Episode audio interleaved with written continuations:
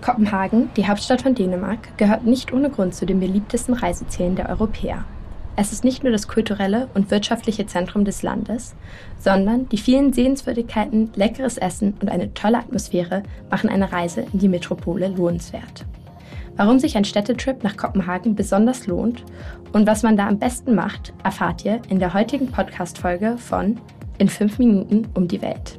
Mein Name ist Luisa Niewert und ich bin Praktikantin bei Travelbook. In 5 Minuten um die Welt. Der tägliche Reisepodcast von Travelbook. Heute geht's nach Kopenhagen. Entweder oder. Schnelle Fragen in 30 Sekunden. Auto oder öffentliche Verkehrsmittel? Sowohl die Anreise als auch die Fortbewegung innerhalb der Stadt sind in Kopenhagen mit den öffentlichen Verkehrsmitteln gut machbar. Aber in der Altstadt geht man am besten zu Fuß oder fährt mit dem Fahrrad. Gut zu wissen, in den Kopenhagener S-Bahnen dürfen Fahrräder zu jeder Tageszeit kostenlos mitgenommen werden. Pärchen oder Familienurlaub? Ich würde sagen beides. Entspannung oder Abenteuer? Entspannung.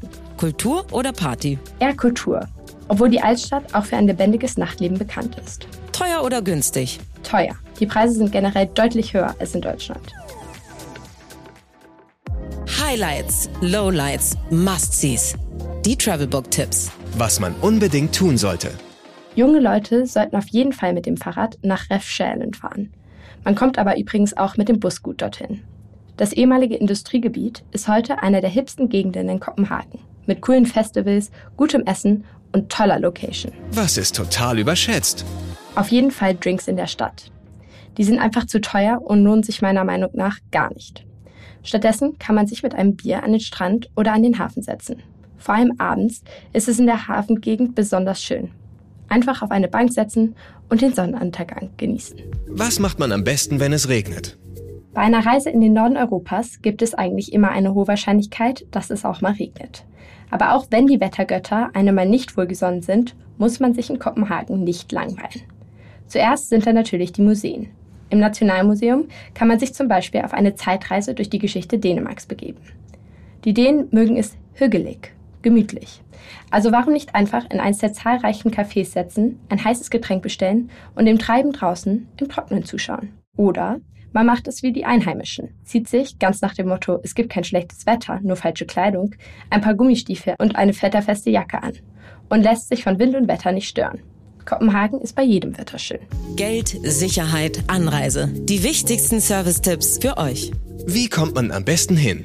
Obwohl man aus Deutschland auch schnell mit dem Auto nach Kopenhagen kommt, sind die Preise beim Parken in der Hauptstadt nicht gerade günstig. Deswegen bietet sich eine Anreise mit dem Zug an. Innerhalb weniger Stunden kann man aus Deutschland mit der Bahn in Kopenhagen sein. Für Erwachsene fangen die Preise schon bei knapp 35 Euro an und Kinder unter 14 Jahren kommen kostenlos mit. Noch dazu ist die Reise mit dem Zug natürlich umweltfreundlicher als mit dem Auto oder im Flugzeug. Mmh, Weltspeisen.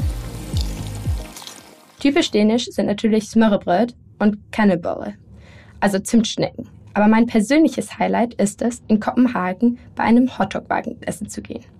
Seit über 100 Jahren werden auf den Straßen Kopenhagens Hotdogs verkauft. Und für die Dänen gehört der Hotdog-Wagen mittlerweile zur Kultur.